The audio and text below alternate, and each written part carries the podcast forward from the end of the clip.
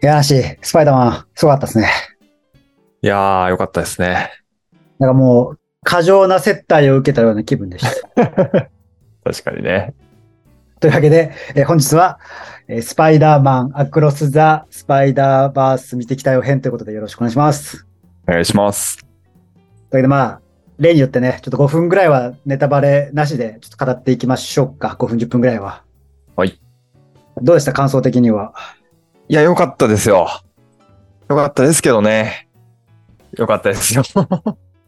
なんか奥歯には挟まってるじゃないですか。 奥歯に挟まってるのはその6分後ぐらいに、ちょっ6分と。後わかりました。でもまあ、最高でしたよ。マジでよかったですね。いや、最高。でも、よかった。いい、いい、よかった。えナッシーは吹き替えで見たんだっけ字幕で見ました。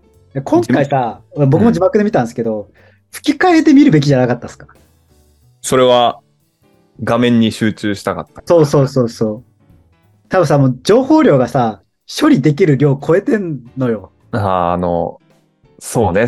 あるシーンとかは、いろんなところを見つけたいそなうと思う、そういうシーンが多かったですよね。そうそう。だからこれは、まあ、ちょっとネタバレなしの範囲で言うと、今作に限っては、初見吹き替えがおすすめじゃないかなって感じですかね。確かにそれは一理ありますね。字幕を追うのもったいないぐらいそう。短い時間にたくさん見たい場所があるっていうのは。そう。情報量多かったなと思って。ただ多分何、ストリーミングとかが始まったら何回見ても結構楽しめる感じにうんうんうん。なってるんじゃないかなと思いますね。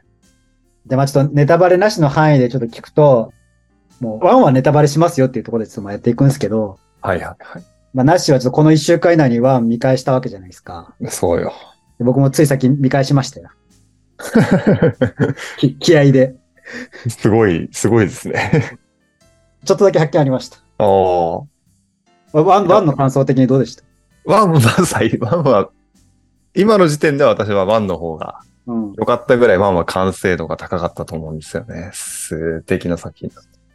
一週間前ぐらいに見て、うんうん。もうそれからずっとハマってるんですよ。うさん、なサントラ何がもそんな良かったですか、ワンは。なんだったんだろうね。いや、でもなんだ完ったん成だ度ろう高いと思うよ、ワン。実際見てて。だって今見返して思ったけど、無駄なシーンが中にないもん。まあ全部その上質っていうエンタメとして、うんあとやっぱストーリーとテーマが結構好きだったのかなと思う。この好みの部分で。ワンのスパイダーマンの。今作も結構ちょっとテーマもりもりかなと僕は思ったんですよね。いや、ね、持ってるね。なんかテーマについてちょっと語れるような、そういう作品になってる気がうんうんうんうん。しましたね。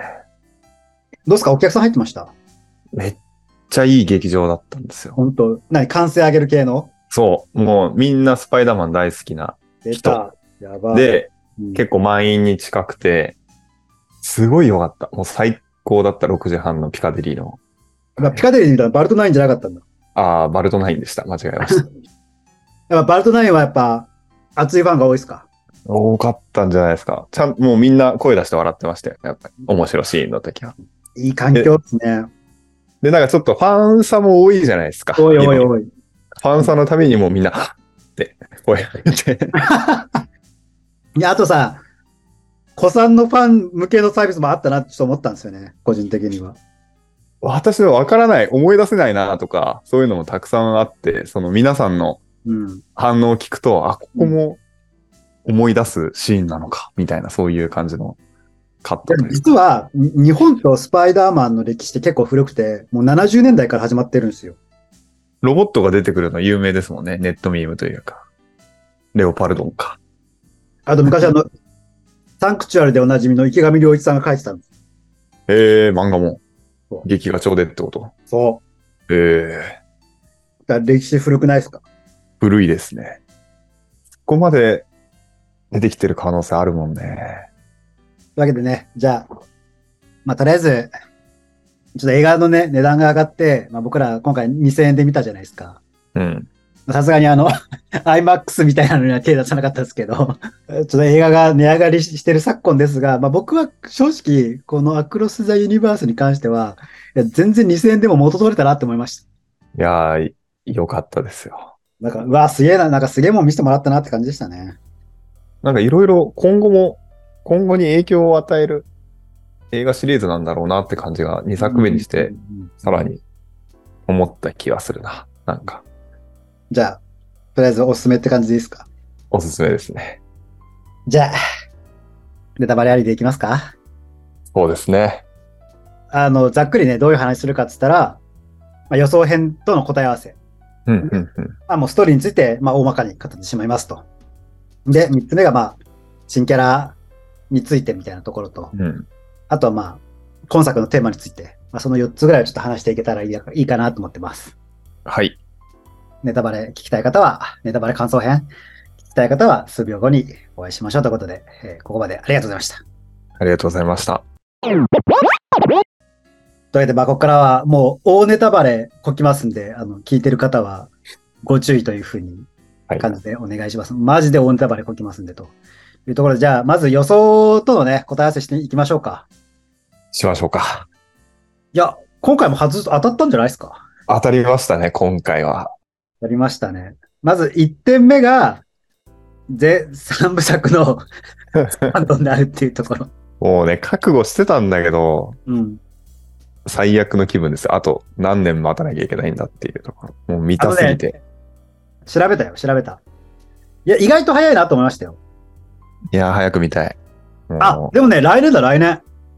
あの、アメリカでは2024年。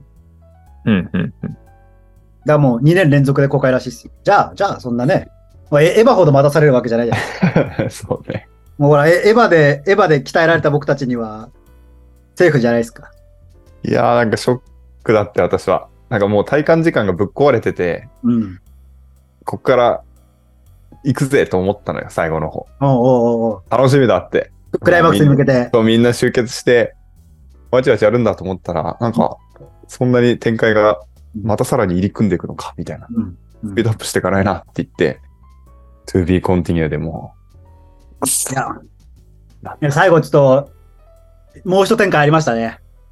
まあ、それはちょっと後々のね、ストーリーの部う分で。ん、で、もう予想のもう一個は、いや、今作に、実際三部作のスパイダーマンが出るんじゃないかっていう予想はしてましたけど、まあ、これは、まだ次回作でその可能性は全然あるじゃないですか。うん、サプライズみたいな感じでね。うん、うん。だし、今回のその、アクロス・ザ・スパイダーバースのすごかった点は、あの、バンバン実写が出てくるってところでしたね。ね、ギリギリ正解だったって感じですね。そうれねは。そう。え、なんだろうね。アメージングなスパイダーマンも出てきてたしね。ダメージ分かりやすかったですね。そう。そうだし、ね、だから結構、外してなかったなって感じでしたね。そうだから、そう、序盤に一回こう実写シーンがあったじゃないですか。 うん、うん、うん。あの、スポット、まあ、こ今回の敵、ヴィランのスポットが、なんかいろんなバースに行くっていう途中うんの実写パートがあって、来たこれって思いましたね、あの瞬間。絶対これ伏線や、みたいな、こう、後半の伏線や、みたいな感じでね、今回渡ってしまったかと思ったらね、まあ、そこまでじゃなかったって感じですね。そうですね。3作目確か に。そうね。あるかもねだからまあ3作目で、まあ、ワンチャン。だ3作目のタイトル、まあ、タイトルも当たんなかったですけ ど、ビヨンド・ザ・スパイダーバースですからね。私たちなんて言ってたんでしたっけえ三えエ作ンド・オブ・スパイダーバース。 じゃあ、じゃあ、いやもうそれは、あの、ほら、アベンジャーアベズンジャーみズたいのな感ね。じになるんじゃないのインフィニティ・ウォーからの えエンドゲームみたいな感じで、もうなんか、え絶対当たんないけど、また人にえエンド・オブ・スパイダーバースとかそんな感じじゃねみたいな。あと5個とか出してたら当たったな、ビヨンド・ザ・スパイダーマン。ビヨンドか、ビヨンドね。まあ、確かにな。そうね、惜しかったですね。惜しかったっす。でもまあ、その要素としては当たってたってことでいいんじゃないですか。うん。実写も出てきたしね、ちゃんと。もうね。うん。っていうのがまあ予想の答え合わせってとこで。で、こっからちょっとまあ、メインストーリーのね、話に行こうかなと思うんですけど、はいはいはい。今回最初の20分が、まあ、1に出てきたあの、白いスパイダーウーマンことグエン。グエンさんね。グエンの話、てか今回本当ほぼグエンの物語だったなと思いましたね。うん。まあ、ね半々ぐらいな感じでグエンの話だったなっていう。うん。うん。うんで、なんかさ、そのグエンの世界さ、すごくなかったですか、ググエンのスパイダーバースというか。こう水彩画っぽいというか油絵っぽいというか、感情と背景がリンクしてるというか。うん。高まるとすごいさらに境目が曖昧になってくるあの感じ。そうそうそうなんかもうね、よかっあの、ずっとなんだろう、こう、 絵画のアニメを見てるかのようた。うな、ん。アニメーター何人ぐらい参加したんだろうとか思う、ねすごいよね。あの、まあ、全部通して、あの、色合い、風合いが変わっていくっていうのはあそうだ面白いまあですよね。タタッチがね、そのバースによってとか、登場人物によってってところでね。なんかアニメーター1000人ぐらい参加したらしいっすよ。ああ、じゃあやっぱり切り替えてるんだね。それが得意なアニメーターたちに。その2今なんかもうい全世界に発注したらしあい。インドのアニメーターにも発注してるし、日本のアニメーターにもー発注してるし、うん世界中のアニメーターに発注したらしいです。大変だね、なんか契約、一人一人こう契約書書かせるんでしょ、これ確かに金庫にそれだけで俺が法務部だったら発狂しそうになる。 さすがハリウッドって感じですね。そうそうで、まあ、バグエンの物語っていうところうんで、うんその半分、そうね、まあちょっとざっくりストーリー言うと、まあグエンが、うん、そうね、まあちょっと正しい名前じゃないけど、こうなんか、スパイダーマン同士がね、こう、協力するスパイダーユニオンみたいなね、スパイダー組合みたいなのが、まああって、スパイダー、白いスパイダーウーマンことグエンがそこに加入するんだけど、うんうん予告編で出てる通りね、マイルズ VS その他のスパイダーマンみたいな感じにはなるけど、うんうんこれはこう、運命を、大切な人の死を回避するかどうかっていうところでね、うんそこで対立するというかね、まあなんかカノン事象って呼んでたけどね、うんうんそうで、まあそれで対立うーしてるんだけど、まあここで一つ判明したのが、マイルズは本来スパイダーマンになる人間ではなかったということですね。うんうんうんそれで、そこで、ワン見返して、やっぱそうだ、ワンでもちゃんとそう、そう描かれてたなって思いましあ、本当なんかその部分が、あの、42番の雲がた。はいはいはいはい。マイルスを噛んだんそうで。すよね。で、42番の雲はマイルスの世界線の雲じゃない。そう。で、だからワン見返したら、確かに、ほ他の宇宙から来た人はなんか途中でさ、ガガガってなるじゃん、こなるなる。う。あノイズみたいな感じで入るじゃん。それ確かにノイズ入ってたわ。あそうえあの雲は、か仮だけど、アース42の雲だとしようよ。はいはいはい。今回のその物語の最後の方に、まあ、アース42に行くわけですよ、それで。うんうん。ちょっと自己的にね、違うよ42番目の、仮に42番目の宇宙って言いましょう。あの42番目の宇宙の雲にたまたま噛まれたから、主人公マイルズはスパイダーマンになりました。うんうん、だからワンでは同じ世界線にマイルズと、まあ、別のピーター・パーカー、はい本物のスパイダーマンがいましたよと。で、まあ、そのマイルズがその42番の雲に噛まれなければ、ピーターは死ななかったよね。だから次元加速装置も発動しなかったよね。っていうね。完全にこんなことにはならなかったっていう。でもあれね、ね、かわいそうだよね。うんワン見返しててもやっぱり、ワンでも描かれるのって、スパイダーマンであるっていう物語じゃなくて、まあ、その主人公が本来スパイダーマンじゃないけど、スパイダーマンになるって話だったなって今日見返して思いました。うん、まあ、だからそのテーマは続いてるんだなってのはありましたね。なるほど。うん。で、まあちょっとストーリーのね、あの、アクロス・ザ・スパイダーバースのストーリーに戻ると、うんそんで、他のね、スパイダーマンと戦うんだけど、まあ、ギリギリにうん逃げることができて、吉本の宇宙に戻ったって思ったら、そう。宇宙じゃなくて、その自分を噛んだ42番目の雲がいた、まあ、アース42と言いましょうん、う、に戻ってしまったと。驚きですよね。上手さらに、さらに、 畳みかけるようにね。畳みかけるように、その1の時のヴィラン、敵役がなんか、プラウラー、プラウラーだっけフラウラーさん。はい。っていう、まあなんか自分のおじさんが実はヴィランでしたみたいなオチがあるんですけど、序盤で明かされる。で、その42の宇宙に行ったら、なんとマイルズ自身がそのプラウラーになってる世界線だったと。うん。だから、マイルズ視点で言うと、スパイダーマンだったはずの自分が違う宇宙だと、そのスパイダーマンの敵になってる世界線が実はあったんだっていうところ。もう、ジェミニマンかと思いましたよ。ジェミニマン。あの、ウィル・スミスがあの、違う自分と戦うって話。おお面で白そそこうでです。違う自分は自分の息子に演じさせるっていう、なんかすごい、ああ、エモズブズエモブ、エモズブズブ映画ですよ、ズ ブズブ映画。ズブの映画。なるほどね。驚きでしたよね。いいストーリー展開。全体通してその先の展開が見えない。どうなるんだろう、ワクワクっていう映画だと思いますけど、最後のひねりは。で、その、ね、アース42に行ったマイルズを助けるために、 グエンが、ワンでも出てきたメンバーとね、ね嬉しい戦ってチームを再結集というか、結成するそとこ ろで、う。行くぜって言って、 飛び込んでっていうね。っていうのが、まあ、大まかなストーリーですね。うん。で、まあ、ここからちょっとこう、新キャラ、ちょっと2人だけ掘り下げたいなと思ってるんですけど、はい。新キャラ、そうおまああの多かったっちゃ多かったし、まあまあ少なかそうったっちゃ少なかった。そう、まあ、なんか200を超えるね、スパイダーマンがいるらしいんで、今回。おーで、まあ、ただほら、まあ、最後ね、まあ、今言った、じゃあ、マイルド助けに行こうって、こう、チームを組んだときに、いたメンバーが、まあ、ワワンで出てきたメンバーもいるし、うんそれプラス、今作で出てきたので、その仲間になったのが、スパイダーインディアとスパイダーパンクですよ。あれなんか、メタバースっ子もいなかった。あ、いたね、メタバースコもいたメね。タバで、だスパイダーインディアは、まあ、CM とかでも出てきたけど、なんかいいキャラしてましたね、いい感じのキャー ス。 いいキャラしてた。あの、めちゃくちゃ劇場受けてて、あの、ラ。本当、ええ羨ましい。チャイ、チャイ、チャイティーそうと、ねうんうんほやほやブレンドで。 そうあのチャイはティーだから、チャイティーはお前ティーティーっていうのかみたいな、コーヒーコーヒーっていうのかみたいなね、そんなツッコミでして。ブチ切れてるところ、そそうねなんかいいいいキャラでしたよ。なんかこう、スパイダーマンらしいこう軽い感じというか。う。ねえ、よかったよね。あの一瞬でやっぱり好きになったな。そうやっぱり。で、そのほら、さっきさ、日本にににもスパイダーマンがれ歴史古いみたいな話しましたけど、うん。あのインドにもスパイダーマンはなんか本当にいるらしいです。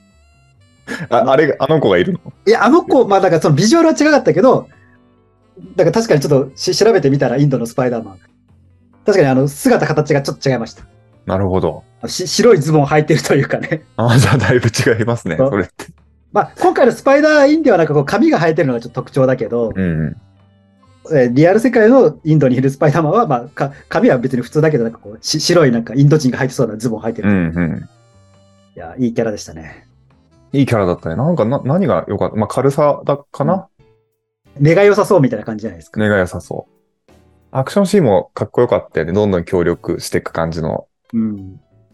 バチバチハマっていく感じが、スパイダー同士でと同時にやっぱこう、インドの勢いを感じる感じ感じ。る。いや、俺、あれ踊るんじゃねえかと思ったね。一 瞬インドバースに入った時に。だってほら、ついに中国の人口抜いたらしいじゃないですか、インドが。あ、そうなんですね。おめでとうございます私もあ RRR も大ヒットしててさ、ねいえ。や、マジ、ちょっとインドの勢いを感じますよね。食われるんじゃないのハリウッドさん。いつやっかぱほら、勢いがある国ってさ、映画でこう描かれるじゃないですか、特にフィーチャー、まあ、それはもちろん商業的にね、そこで受けるようにってのもあるけどさ、来てますね、インドが。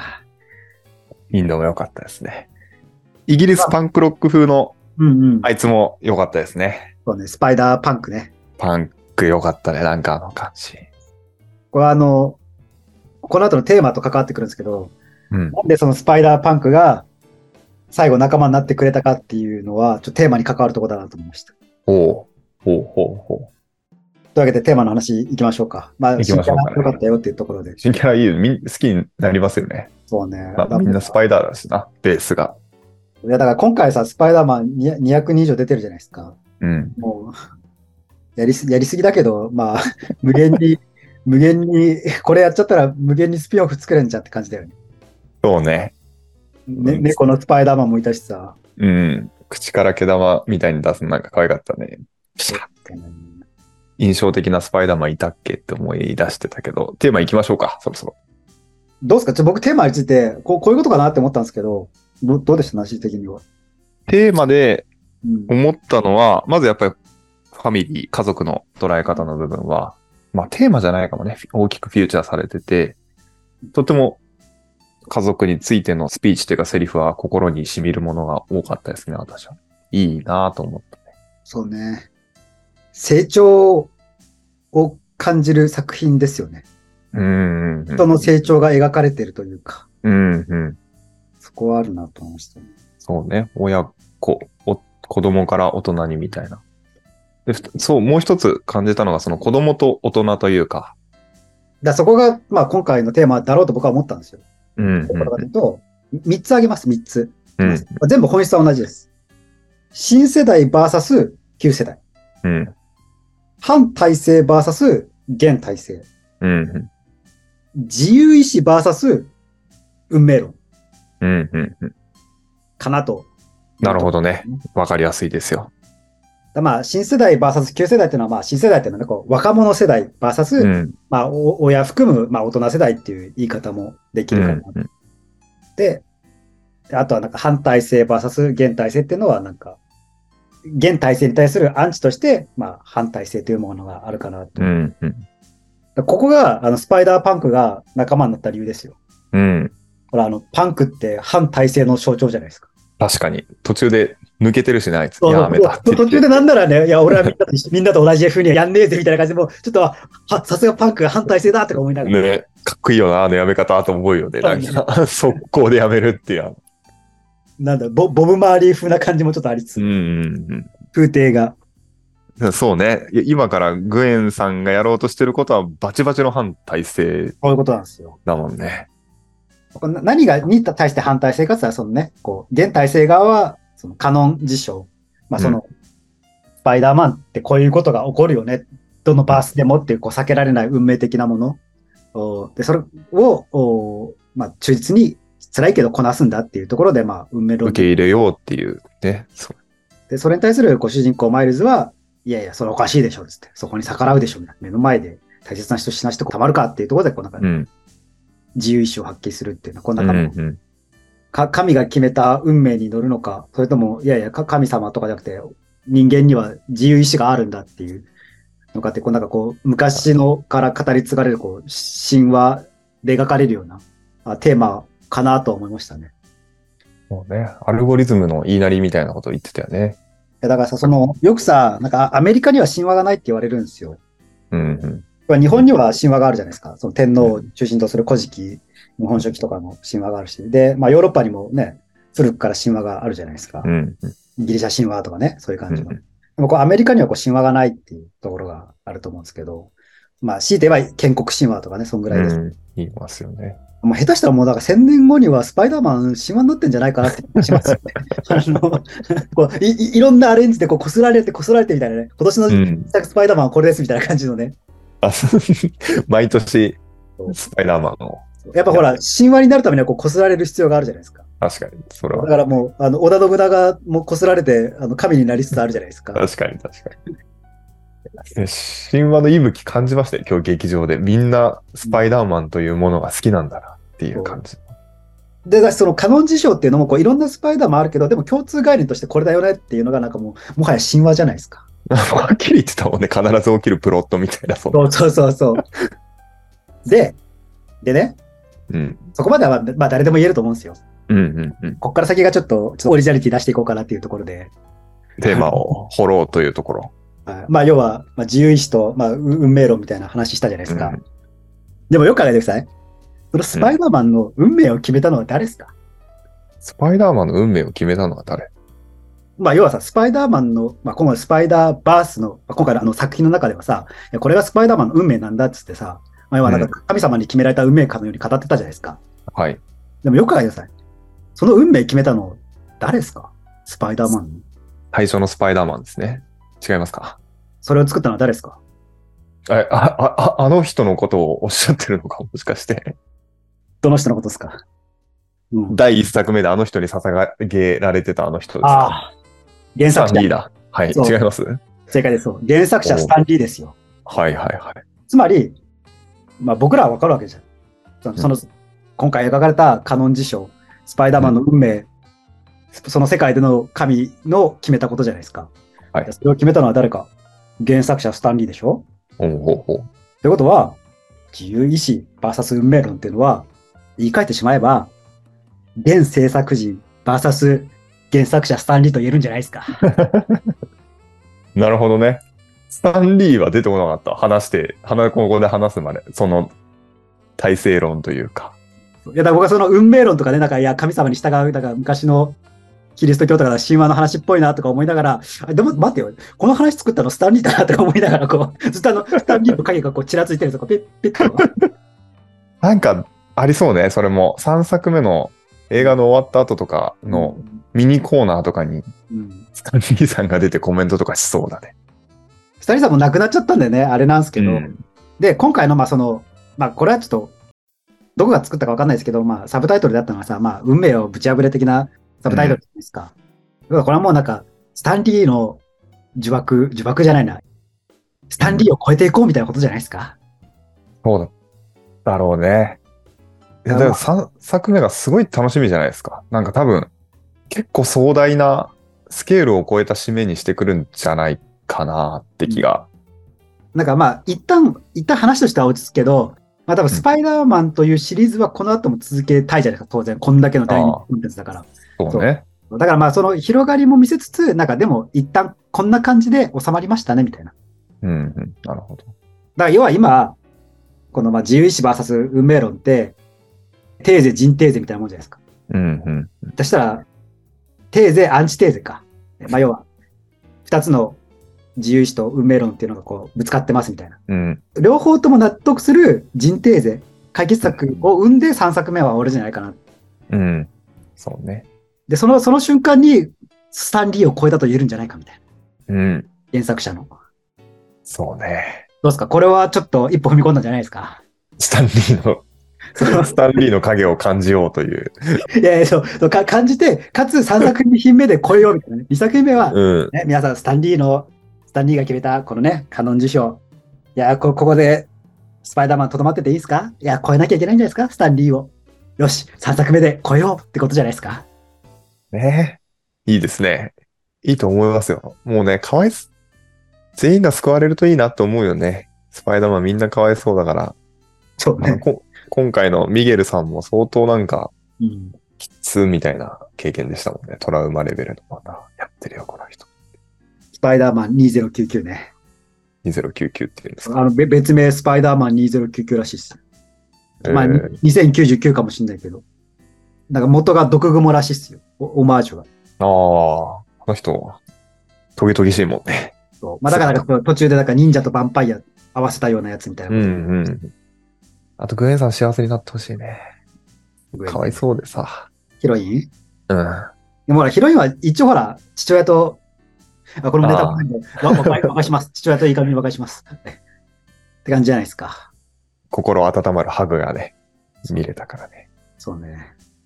アメージングの2を見てからなんか、死ぬんじゃねえかって、グエンという名前つく人みたいな、 そういう恐怖がまだちょっと知らないでくれ。まあちょっと一作品目に出てきたやつだとね、ピーター・パーカーは、あのだダメダメピーター・パーカーはいいお父さんになってましたね。うん。で、あの、日本から来たあの、マシンに乗るスパイダーマンは、最初はね、いやごめんなさいみたいな感じだったけど、最後、寝返るんかいみたいな感じのね。ね、 いたね。 そう。初期、初期面みたいなの揃うと嬉しいよね。安心すテるよね。ンション上がるよね。うん。でも、ワン見返したけど、やっぱ初面の、あの、何、3人は、まあ、さ三々で分かるじゃないですか。であの、サブの3人はやっぱさらっと描かれてたな って思う。登場もさらっとだし、あの、紹介もさ3人同時だったし、みたいな感じで。確かに確かに。で、ちょっと今回、ワン見返して気づいたことがあって、はいはいは最初になんかこう、トレーニングシーンがあるんですよ。まだスパイダーマンの力を使いこなしてない時に、い。なんかビルからビルにちょっと飛び移ってみようみたいな、なんかトうレーんニングうんですけど、でそこでなんか 失敗するようになるんですよね。うんうんうん。で、失敗した時に、看板とかにぶつかっちゃって、こうなんか、看板とかと一緒にこう下に地面に落ちちゃうんだけど、うんそこで、ね、お僕も戦慄したんですけど、42って書いてあるんですよ。おー、やってるね、制作陣。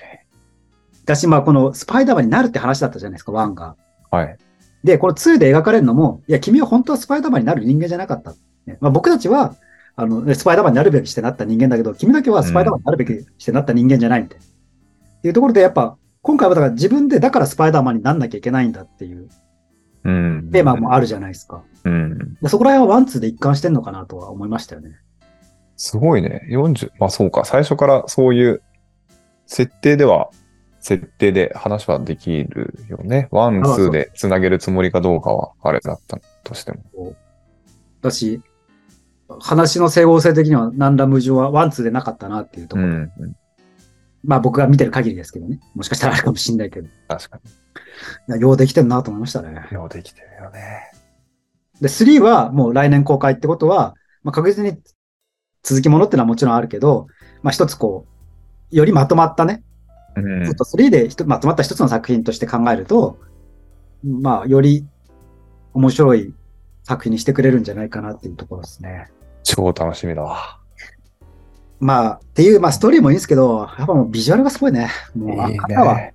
動きもいいよ。本当に全、その、ナッシーがさ、ワン見る前にさ、いや、もうアニメーションってここまで来てるんだみたいな話したじゃないですか。うんうん、感じてもらいました。感じましたね。いいね。あなんかもう、な何でもありっちゃ何でもありだし、けど、うんあその擬音も書いちゃうみたいな感じじゃないですか。こう うんうんバシーとかビシーとかそんな感 じで、ヒュッとこうね、擬音も書くんかいみたいな感じで、まあ、本当に漫画を読んでるかのように映画を見るというかね。そうね。大人向けというか、子供、あんまり子供向けじゃない映画うん、って、アニメ映画って全部リアリティにかなり寄せようというか、そういうところがあるかと思うけど、それがなんか今後も影響出るんじゃないかって感じは。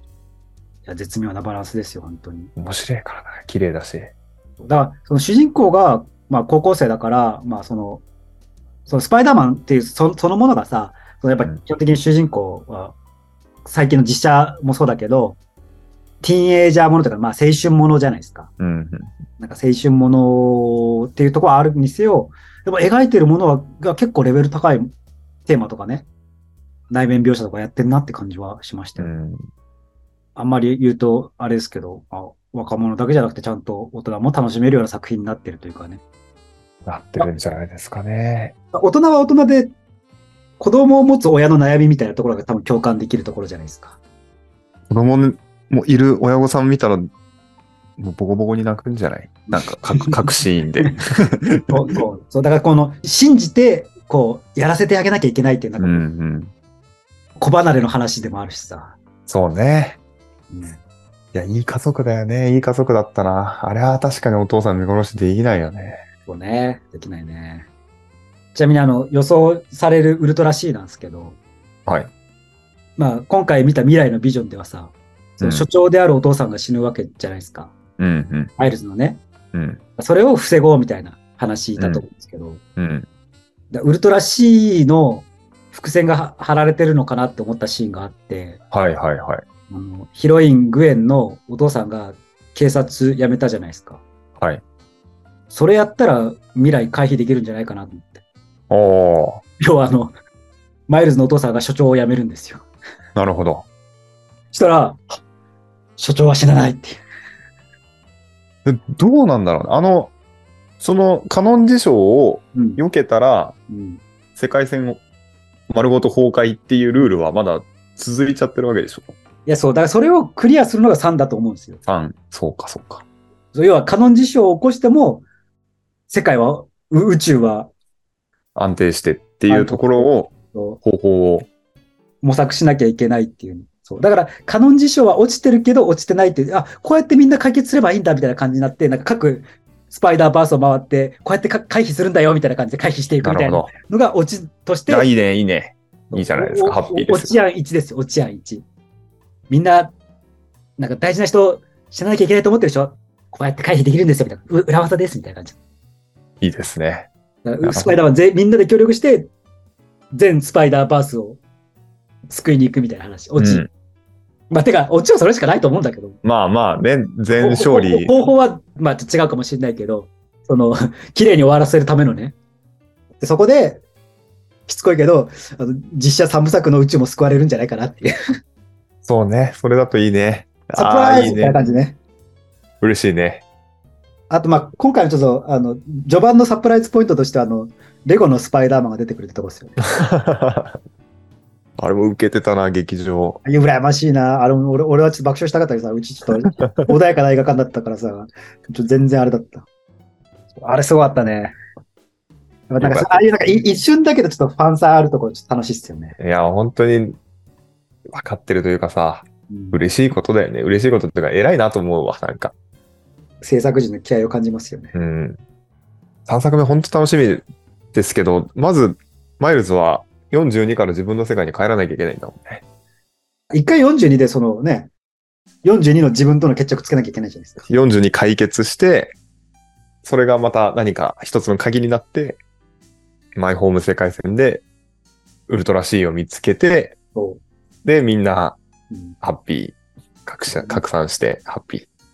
まあ、パート A、B、C で言うと A が、アース42で、あのヴィランになった自分との問題を解決する。パート B で元いたマイルズのホームのバースうでんの問題を解決する。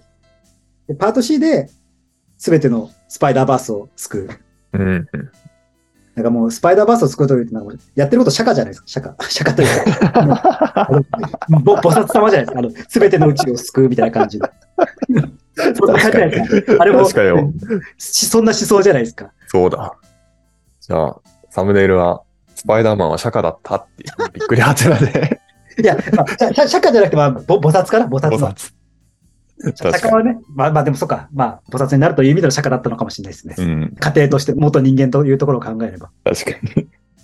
そうだね。同じだわ。さすがですね。昔の人はもうか考えてるね、もうこの辺り。いやもう人間の人なんて、もうとうに過去に過ぎやた。られてる。全バースを救うというオチはもう、やってましたね。まあでもほら、それ言ったらさ、まあ、法少女マドカがマギカも全宇宙を救ったじゃないですか。ああ、そういえば。そうそうあれもほら、あのマドカちゃんが菩薩になる話じゃないですか。確かに。確かに。まあ、みんなには見えないけど、私はこの宇宙でみんなを見ているよっていう。 そういうそういう意味であの、あれも釈迦の話じゃないですか。確かに。スパイダーマン、敬語を使わないとね、そうしたら。